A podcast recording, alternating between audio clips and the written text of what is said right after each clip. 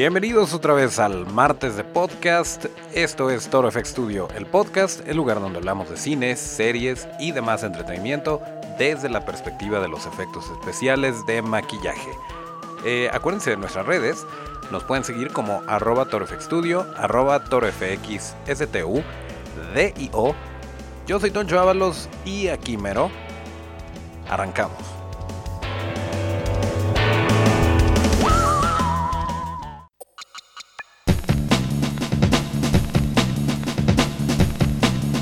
Así es, ya estamos en el martes de podcast. Este es el episodio número 34 correspondiente al martes 21 de mayo de 2019.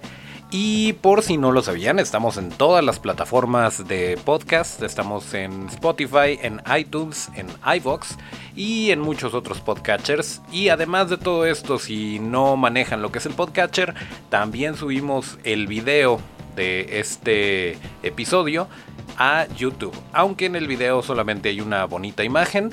Pero bueno, para que tengan más opciones de contactarnos. Y gracias por todo el recibimiento tan chido que le han dado al episodio de Kirk Thatcher. Seguimos trabajando arduamente en los subtítulos. Una disculpa, pero van a estar disponibles y va a estar bien bonito porque se los vamos a recordar y entonces van a poder regresar y ver esta entrevista de nuevo, donde nos la pasamos muy bien. Pero bueno, pues después de un fin de semana ajetreado, lleno de festejos, eh, tuvimos, cerramos con broche de oro este domingo con Game of Thrones. Ya se acabó.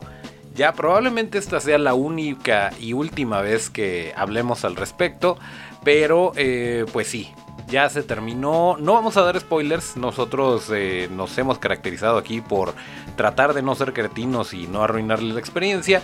Pero lo cierto es que ya terminó y eh, que bueno, fueron 8 años de 2011 que se estrenó a este final que fue el domingo pasado, eh, pues nos dieron muchísimo. Tanto George R.R. R. Martin como eh, D.B. Wise y, Benioff eh, fueron, híjole, pues hay mucha gente que está inconforme, que no está nada contenta con cómo se solucionó esto, con cómo se cerraron algunas de las historias. Y la verdad es que no necesariamente. Si ustedes me preguntan mi opinión muy muy personal, tiene sentido todo. Es lo que yo hubiera querido, es lo que me gusta. No, tal vez no. Tal vez yo lo hubiera hecho diferente. Pero eh, desde que rueda la cabeza de Ned Stark, desde el primer, eh, la primera temporada, no, no podríamos esperar otra cosa. Porque esta serie se ha caracterizado por sorprendernos, por hacer cosas que nadie esperaría o por darnos giros que pueden parecer injustos incluso pero sirven para eh, el bien de la historia.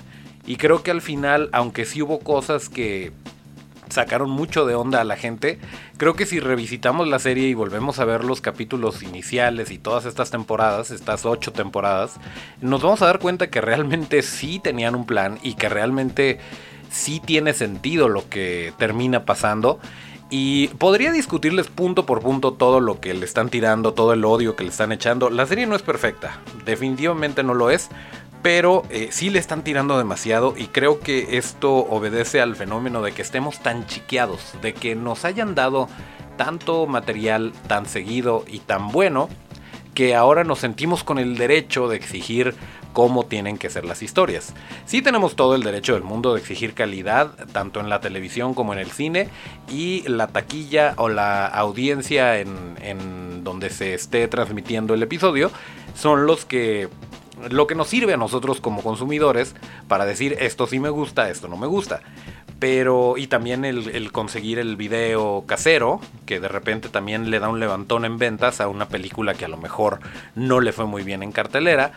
Pero eh, nos han dado tantas cosas que ya están haciendo un change.org para que vuelvan a grabar la, temporada 8 de Game of Thrones y que sea como los fans quieren.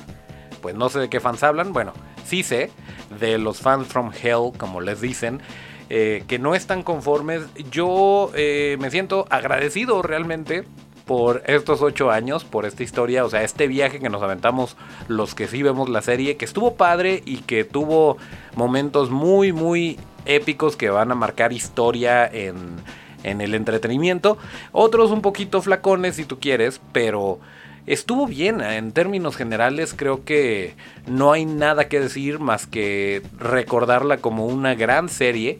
Eh, muchos de repente la comparaban con Breaking Bad, por ejemplo, otra gran serie definitivamente, pero pues es muy distinto, son animales diferentes y hablando de animales diferentes, es muy distinto el, los libros a la serie o la película. Siempre lo hemos dicho aquí, eh, incluso cuando se adapta de un videojuego, de una novela gráfica, de lo que sea. Son medios diferentes y hay que tomarlos como tales y hay que disfrutar lo que se nos está presentando. Si estás leyendo el libro, adelante. Eh, no lo compares con el, con el eh, equivalente cinematográfico.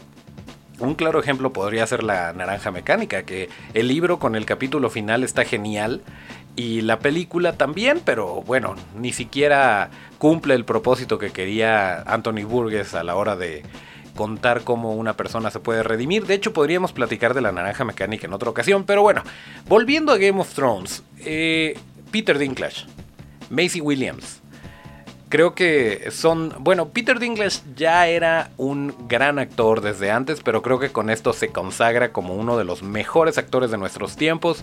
Si ustedes no ven Game of Thrones, eh, sigan por favor la carrera de Peter Dinklage porque si bien hizo Pixels porque de repente hay que comer o, o a lo mejor pensó que se le iba a pasar muy bien grabando con Adam Sandler, ha hecho muy buenos papeles. De hecho, hablábamos con el buen Kirk de El hombre del revólver de oro, que es mi película de James Bond favorita. Y ahí sale una persona de baja estatura, cuyo nombre no recuerdo. Sí lo recuerdo, pero no lo sé pronunciar. Es más, ahorita le preguntamos a Google a ver si se graba. Le vamos a preguntar a Google cómo pronunciar Herbe Vilaches. Pero bueno, el caso es, eh, mientras estoy haciendo la búsqueda sin dejar de grabar porque así de eh, arriesgado soy y me gusta el peligro. Bueno, el caso es que este señor este, ya murió, murió en 1993, pero fue un actor pues bastante prolífico, supongo, para el tiempo que estuvo activo, de 1966 a 1992. Tuvo 23 películas y fue el asistente de... Em, de El hombre del revólver de oro, de Scaramanga. El caso Nick Nack se llamaba su personaje. Él em, al parecer tuvo una vida bastante polémica y Peter Dinklage, a quien conocemos y amamos por Game of Thrones, lo va a interpretar. Si tienen chance, busquen el... Em, busquen el tráiler. De hecho, se los vamos a poner. De todas formas, ya saben que nosotros los consentimos mucho y les vamos a poner el tráiler de esta película para que vean el rango que tiene como actor también. A ver, vamos a ver si lo pronuncia bien Google. Pues así dice que se llama. ¿Otra vez? Ahí está este señor. Entonces, em, bueno, pero sí, creo que es de los mejores actores que... Y, y de los mejores, las mejores selecciones de casting que pudo haber hecho Game of Thrones con, con Peter Dinklage. Obviamente, pues sí, tenía que ser una, una persona con muchísimo rango actoral para poder interpretar a Tyrion Lannister. Obviamente está lleno, está plagado de buenos actores eh, esta serie, pero creo que sí podemos, vale mucho la pena resaltar a, Peter Dinklage. Eh, la, la, película de la que les digo es de 2018, se llama My Dinner with Hervé o mi cena con Hervé. Este, y bueno, les vamos a poner el, link por ahí para, para que lo puedan ver. Pero otra, otra persona que les decía es Macy Williams. Macy Williams la vimos crecer desde una pequeña niñita que no quería ser eh, una persona noble hasta lo que es ahora. Em, y todos la amamos y todos estábamos apoyándola y era muy eh, querida entre los fans y ahora, pues, ¿qué va a hacer? Hay que seguirle la pista porque la chamaca está súper chiquita. Incluso el año pasado, me parece, desayunó con Guillermo del Toro. Y le, lo que atinó en tuitear nuestro santo patrono fue que qué chica tan interesante y tan inteligente. Tenemos que ponerla en, en un Jaeger. Aunque bueno, ya después vimos que que Titanes del Pacífico 2 no la, no la dirigió Guillermo del Toro. Esto no quiere decir que se haya acabado y esto no quiere decir que no pueda trabajar en un futuro con Jaeger o sin Jaeger con Macy Williams. Em, y por cierto, va a estar en The New Mutants esta chica. Va a ser Rand Sinclair o Wolfsbane.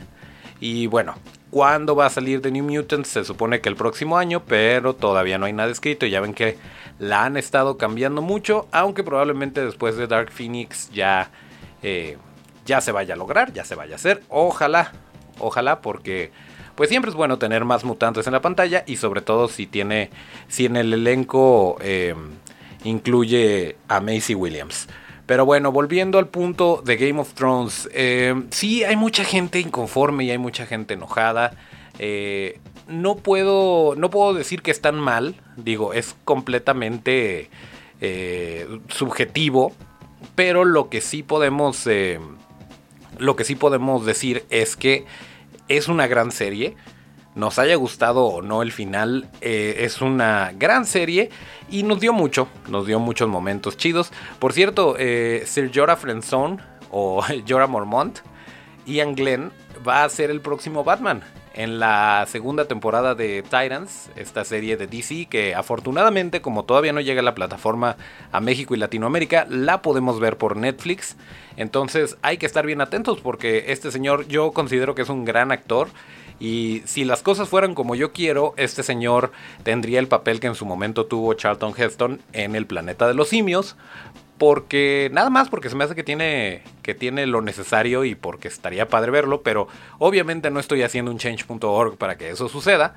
Em, pues bueno, también otro, otro personaje rescatable, bueno, no hablemos de Jason Momoa, de todos los que desfilaron por ahí y que se fueron muriendo, empezando por Sean Bean, eh, estuvo muy bien, creo que si no la han visto, pues a lo mejor les da flojerita aventarse las ocho temporadas, pero si en algún momento quieren revisitarla o quieren ver de qué se trata tanto, tal vez en unos años, eh, créanme que se la van a pasar bien, está muy padre y nuevamente no hay que compararlo con el entre comillas material original porque para empezar pues ni siquiera los libros se han terminado y hablando de eso les decía que podía debatir punto a punto lo que le están tirando a la serie.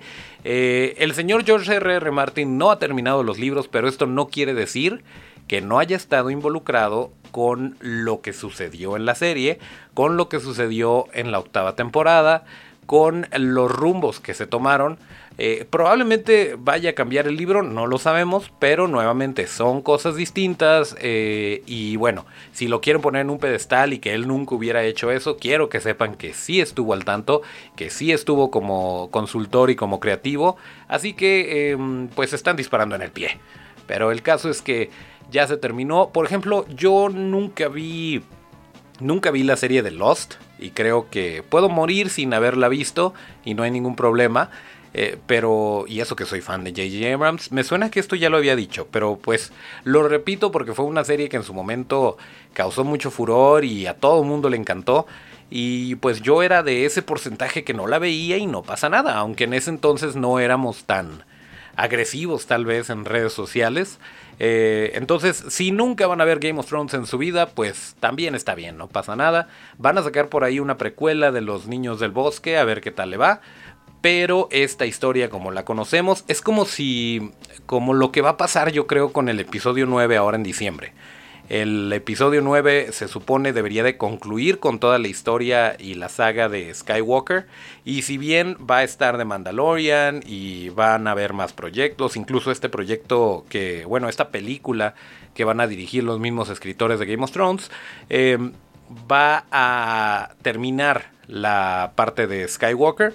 Y pues es más o menos lo que está pasando en Game of Thrones, que si bien sacan más cosas o sacan spin-offs o cualquier otro tipo de producción dentro de este universo, ya sería muy aparte y pues ya será su decisión si la veo o no. Nosotros probablemente la vamos a ver porque nos gusta este tipo de producciones, pero pues por lo pronto ya, ya terminó. Si estaban esperando a que dejáramos de hablar de Game of Thrones, este es el momento, aquí se termina. Eh, muchas gracias a los escritores y a todo el equipo. Qué maquillaje tan impresionante. Tal vez no en este último capítulo, pero sí durante toda la serie estuvo increíble y toda la gente, tanto de efectos visuales como de efectos prácticos, la rompieron durísimo y pues eso siempre se agradece. Ok, otra noticia, ya volviendo a lo que nos ocupa, es eh, este rumor que realmente no es noticia aún porque todavía no está confirmado. Es que Robert Pattinson podría ser el nuevo Batman. Según están comentando algunos portales, está en pláticas para que en la película de The Batman, que se estrenaría en 2021, vaya a interpretar este señor al buen Bruce Wayne o Bruno Díaz o Batman.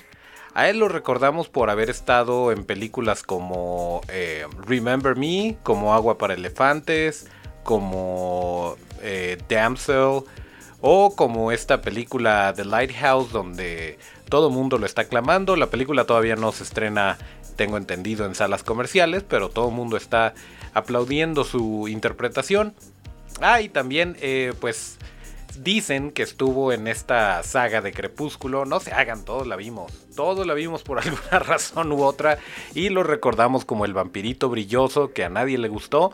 Pero hay que tomar en cuenta que Robert Pattinson tiene bastante camino recorrido y que sí, eh, tal vez no fue la mejor elección, pero a final de cuentas lo puso en el mapa eh, y pues puede, ya es parte de su pasado del cual tal vez no esté muy orgulloso, pero ha hecho muchas otras cosas. Y hace ratito hablábamos de Peter Dinklage haciendo pixels, entonces vamos a relajarnos un montón y darle una oportunidad a este señor que todavía ni siquiera es seguro, no, no es un hecho que vaya a ser él, aunque se rumora que esta película de Matt Reeves también está considerando a Nicholas Holt.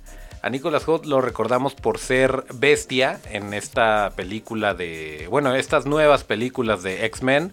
Que por cierto también va a salir en Dark Phoenix. Y que también estuvo en la película de Mad Max Fury Road. Eh, que fue Nox. ¿Se acuerdan? El de What a Lovely Day. Pues sí, este señor también está en negociaciones para ser el nuevo Batman. No se ha dicho nada, pero a final de cuentas vamos a tomar algo que pues pasó eh, cuando eligieron a Heath Ledger. Todo el mundo estaba diciendo que era una mala broma, que era una muy mala elección, que era el peor error que jamás hizo Hollywood, que no podía hacerlo este chico bonito que era chistoso y que no iba a tener lo necesario. Hablando del buen Heath Ledger como Joker.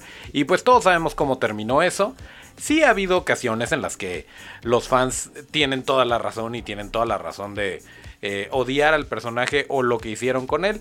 Pero por lo pronto, una, no hay nada escrito. Y dos, eh, pues hay que darle chance. Hay que esperar a ver la película. Igual y lo hace muy bien, pero la película es mala o ambas cosas resultan bien, no sabemos qué es lo que vaya a pasar, pero no anden compartiendo información falsa, no es un hecho que Robert Pattinson vaya a ser Batman, y si lo es, pues vamos dándole chance a ver qué tal resulta. De todas formas, esta película está agendada para 2021, es un hecho que se va a hacer, a menos que, bueno, los altos mandos digan otra cosa, pero eh, por lo pronto pues vamos esperando.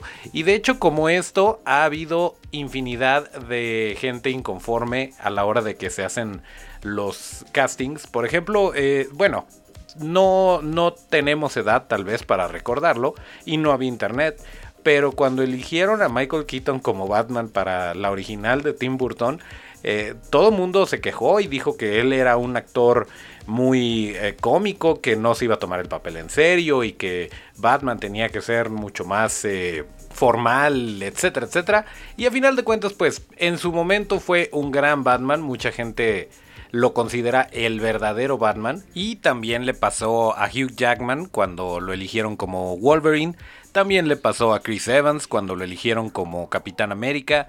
Ah, yo creo que va a seguir pasando por mucho tiempo porque mientras haya gente con acceso a internet va a haber gente inconforme que esté diciendo cosas y haciendo peticiones, pero bueno, ustedes que sí saben disfrutar del entretenimiento como lo que es, pues vamos relajándonos y vamos esperando a ver qué deciden, a ver si se queda Robert Pattinson o a ver si se queda Nick Hoult o a ver si agarran a algún otro actor. El caso es que va a haber una nueva película de Batman en 2021 y eso siempre son buenas noticias. Ok, y de vuelta a temas que solemos tratar en este bonito podcast, y una temática que en particular les hemos platicado desde hace ya varios episodios, estamos viviendo una época en la que vuelven, vuelven muchas producciones de aquella lejana época de los 80s, y en particular esta película de 1982, que se conoció en Latinoamérica como El Cristal Encantado, o The Dark Crystal, también se conoció como Cristal Oscuro, es una película de fantasía que, según las mismas palabras de Jim Henson, fue la que más orgullo le produjo y se ve, se ve que es un trabajo completamente impresionante, artesanal. Eh, estamos hablando de puppets por todos lados, de animatronics, toda la mano de Jim Henson, definitivamente. Y en una época en la que no era tan común, no era tan sencillo el diseñarte un mecanismo en 3D y ponerle los motores y ya tienes tu tu puppet. No era tan sencillo. Eh, Jim Henson definitivamente abrió la puerta a animatronics un poquito más complicados y, y, a todo este mundo de fantasía que, como nos decía Kirk Thatcher, no necesariamente era para niños. Él quería hacer un mundo de fantasía, un mundo con criaturas extrañas, pero que no necesariamente fuera para un público de niños nada más, sino que lo pudiera disfrutar todo el mundo. Al igual que lo hizo con los Muppets, pero bueno, esta película eh, no tuvo a lo mejor tanto eco en Latinoamérica. Actualmente se estrenó, bueno, se empezó a transmitir en Netflix en Estados Unidos. Ya la buscamos en el Netflix al menos de México y no está desafortunadamente. Pero si tienen oportunidad seguramente no va a ser difícil encontrar el cristal encantado o el cristal oscuro para que vean más o menos de qué se trata lo que les vamos a decir. Está en proceso el estreno de una serie de 10 capítulos que va a ser una precuela de esta historia. Y obviamente va a tener, aunque el señor Jim Henson ya sea uno con la fuerza, obviamente va a tener toda la mano de Jim Henson Creature Shop.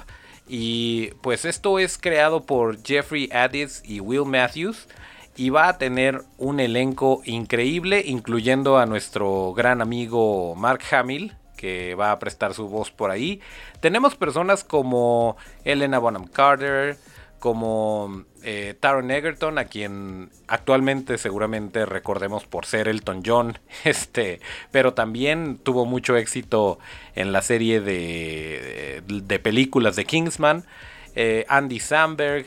Bueno, el caso es que esta película trae toda esa intención, no, eh, no van a recurrir al efecto digital, si acaso lo habrán usado para, como lo van a hacer en Gremlins 3, para remover a los titiriteros de cuadro, para hacerles la vida más fácil, pero eh, esto va a ser completamente con, con puppets y con animatronics y como se había hecho. Incluso si se meten a Netflix y buscan Dark Crystal o eh, El Cristal Oscuro o El Cristal Encantado, eh, van a ver por ahí un avance, un pequeño avance de esta serie que realmente es como parte documental de lo que se hizo en la película de 1982 y parte lo que se está haciendo actualmente. Todavía no vemos gran cosa y les estoy hablando, todo esto sucede eh, a lo largo de menos de un minuto, que es lo que dura el promocional, pero para que se vayan dando una idea de cómo va a estar, de qué puedes esperar de esta serie.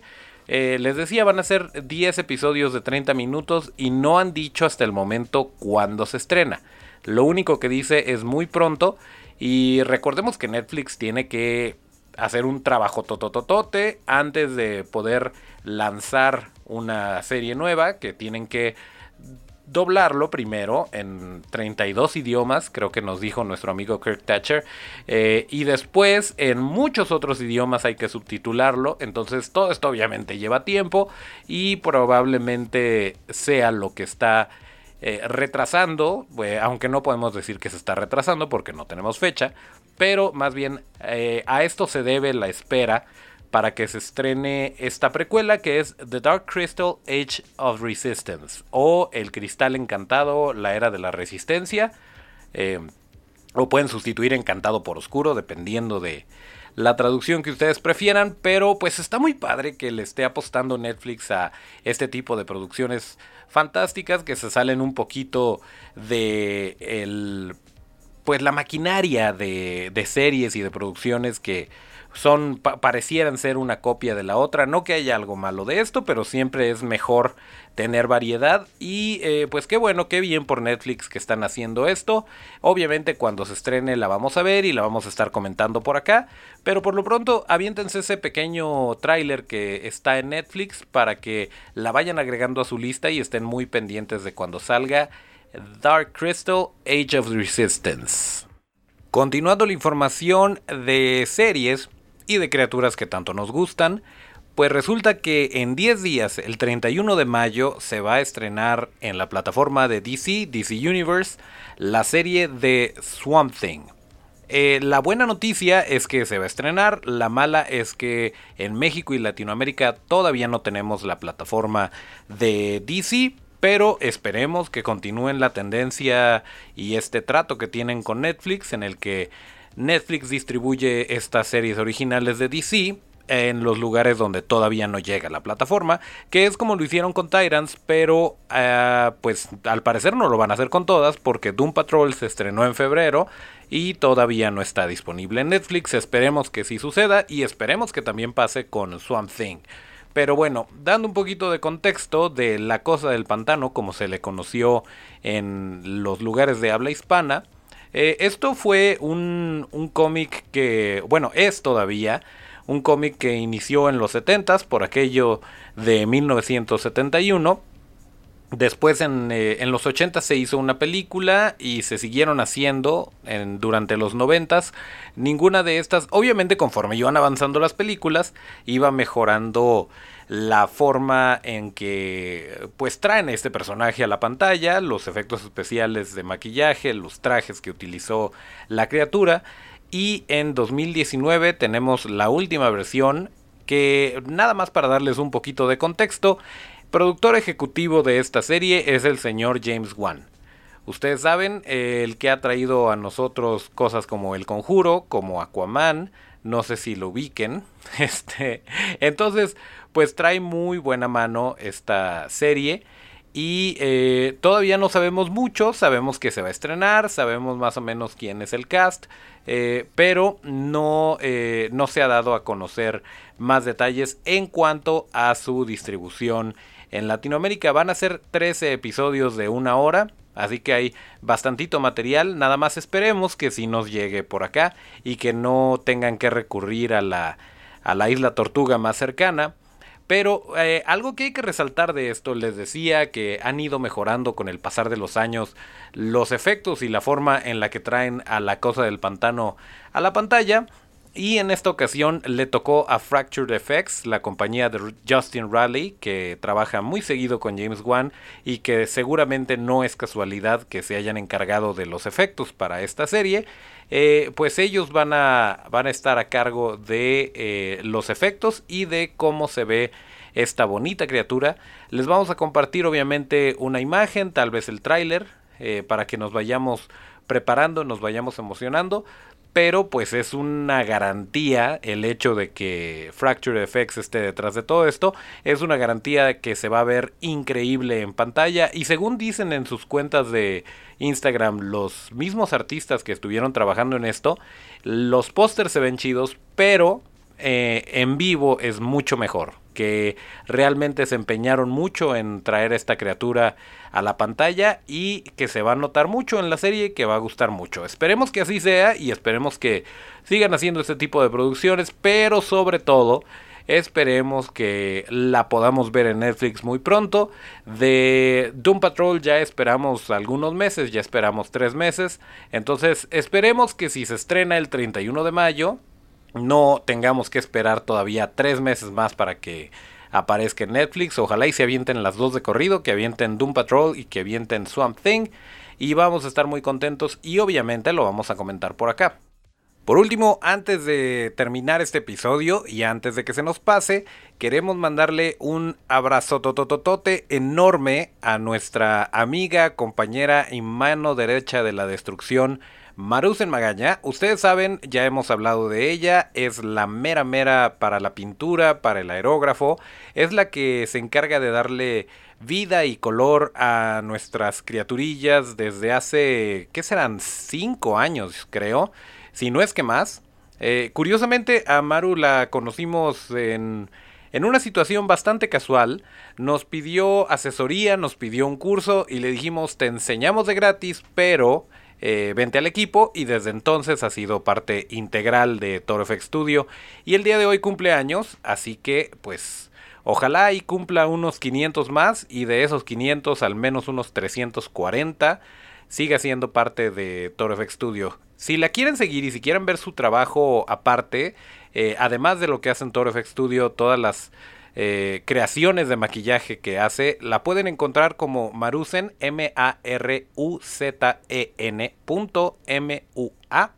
Así es como la encuentran en Instagram y ahí hay un link para su Facebook, así que no hay pierde, su Facebook también es Maruzen Mua, todo junto, eh, para que chequen su trabajo y vean por qué es una parte integral de este equipo, a quien le deseamos un enormemente feliz cumpleaños. Así que ahí están sus redes para que le manden toda la buena vibra del mundo y que la sigan para que vean el excelente trabajo que hace nuestra amiga Maru.